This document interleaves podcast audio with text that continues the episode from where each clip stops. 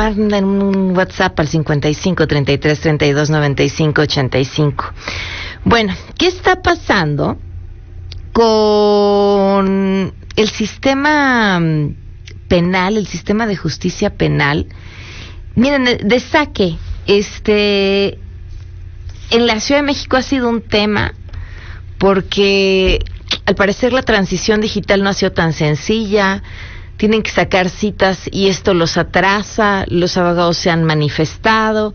Le agradezco muchísimo a Lawrence Pantin, ella es este coordinadora del programa de transparencia en la justicia y proyectos especiales de México. Evalúa, gracias por acompañarnos, muy buenas noches. Muy buenas noches, Pamela, y el gusto es mío. ¿Qué encontraron ustedes? Pues mira, este, primero, muchas gracias por la invitación para hablar de un tema que nos parece bien importante y desafortunadamente poco atendido. Esta necesidad de implementar una verdadera estrategia nacional que impulse una, una justicia digital responsable enfocada a mejorar la impartición de justicia y ampliar su acceso. ¿Por qué? Eh, porque efectivamente publicamos la semana pasada este diagnóstico de implementación de herramientas tecnológicas en los poderes judiciales y allí observamos que existe una gran brecha en el grado de desarrollo tecnológico de los poderes judiciales locales en México. Eh, por ejemplo, por una parte tienes poderes judiciales que cuentan ya con herramientas eh, eh, en casi todas sus materias y juzgados, eh, tanto para recibir demandas en línea, para procesar las, realizar audiencias también de manera remota, e incluso algunas, algunos poderes judiciales, dos de ellos tienen juzgados en línea, donde todo el proceso se lleva este, de manera remota. Y por el otro lado, tienes poderes judiciales que por falta de presupuesto o a veces por falta de visión, digamos, no cuentan casi con ninguna herramienta tecnológica. Y el riesgo de esta brecha es que podamos llegar a tener una justicia de primera y una justicia de segunda. Y no queremos esto, obviamente. Y es especialmente relevante es el día de hoy, porque estamos en un contexto, como lo mencionabas al inicio, donde la demanda de justicia es muy alta. Eh, por ejemplo, eh, de acuerdo con el INEGI, el número de asuntos eh, de juicios, digamos, que se presentaron ante los tribunales en 2020 fue el más bajo desde 2011. y calculamos que ese año, en 2020, por el cierre de tribunales, por la pandemia, se recibieron en realidad casi 50% menos asuntos de los que se debieron recibir. ¿Esto qué implica? que en realidad todos esos asuntos que no pudieron presentarse por el eje de tribunales en 2020 se recibieron el año pasado y se siguen recibiendo este año. Eh, y el problema es que los poderes judiciales tienen que resolver toda este, esta cantidad de asuntos con los mismos recursos y la misma capacidad instalada que tenían antes de la pandemia lo que está ocasionando efectivamente este enorme, esta enorme carga de trabajo y este gran rezago. Y una ilustración de este problema es lo que está pasando, eh, lo que comentabas, ¿no? Hoy, este, y desde hace unos días en algunos tribunales y juzgados de la Ciudad de México, se ven estas imágenes de abogados tomando instalaciones, muy enojados, porque, pues porque no logran obtener atención para resolver sus asuntos.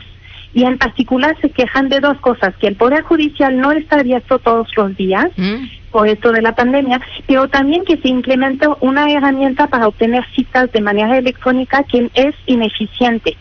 Y a nosotros nos llamó la atención porque en muchos poderes judiciales se han implementado este estos sistemas de citas con el fin de evitar aglomeraciones y que los y muchas veces los abogados nos han dicho estar muy contentos porque les evita tener que esperar horas en fila para consultar un expediente, por ejemplo, cosa que tenían que hacer antes, ¿no?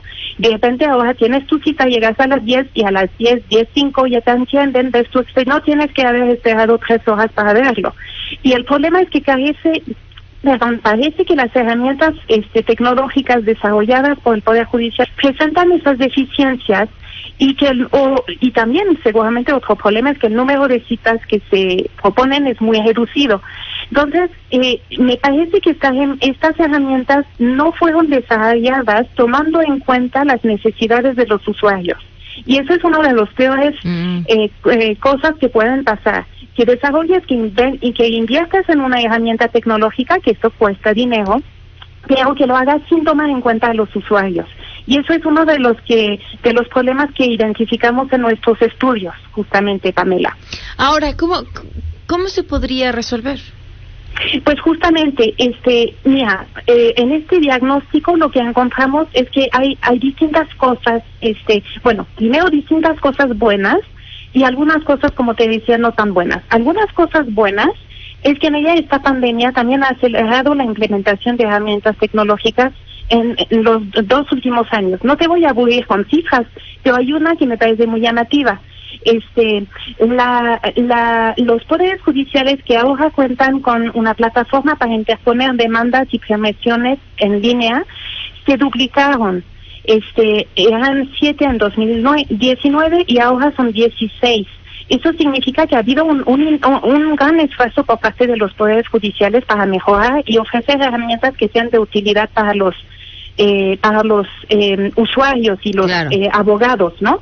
Pero este lo que vemos también es, como te decía, esta brecha que existe. Todavía hay algunos poderes judiciales que, que, que no han integrado las herramientas digitales a su forma de trabajar e incluso hay algunos poderes judiciales que han tienen que tienen algunas, pero no han podido desarrollarlas en todas las materias o en todos sus juzgados. A veces solamente se centran en la capital y esto se debe a problemas de infraestructura tecnológica que existe también en todo el país.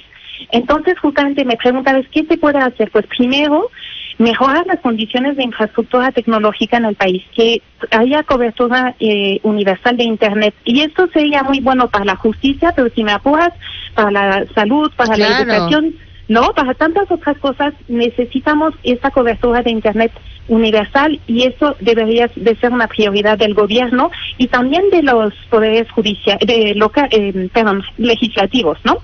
También eh, hace falta impulsar ciertos cambios normativos que incentivan y permiten, permitan el uso de herramientas tecnológicas en la impartición de justicia.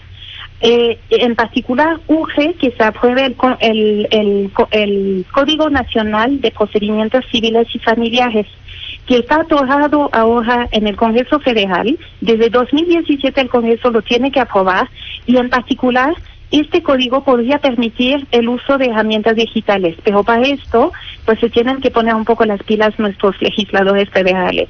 Otra cosa que nos parece muy importante existe una Comisión Nacional de Tribunales Superiores de Justicia, que es como una especie de confederación de, de todos los poderes judiciales locales, ¿no?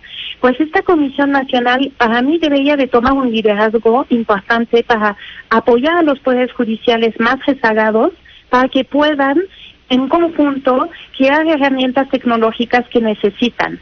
Eh, digamos, no es lo mismo que yo pague a alguien para que me haga una herramienta y me cueste mucho dinero a que nos pongamos varios juntos y digamos a una persona o en conjunto intentemos desarrollarla. Claro. Esos son de esas cosas, ideas eh, que pensamos que hace falta apostar por esto y no pensar que es una cosa de un que, que, que, que, es un lujo porque en realidad esta justicia digital este lo que tiene como posibilidad es la posibilidad de ampliar mucho el acceso a la justicia porque puede y también puede reducir los tiempos de resolución de los asuntos y eso es lo que la gente quiere.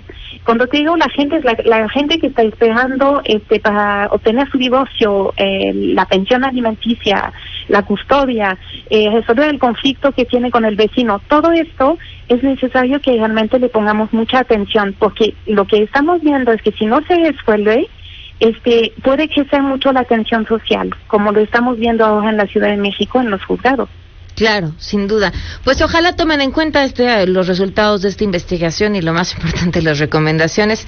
Muchísimas gracias, Lawrence, por habernos acompañado. Muchísimas gracias a ti, Pamela, y muy buenas noches. Gracias, buenas noches. La pregunta que está ahí en el aire es, ¿votar o no en la revocación de mandato? Se las hago a ustedes, pero además los próximos días se la estaremos haciendo a diferentes personas. Vamos a una pausa y volvemos. Quédate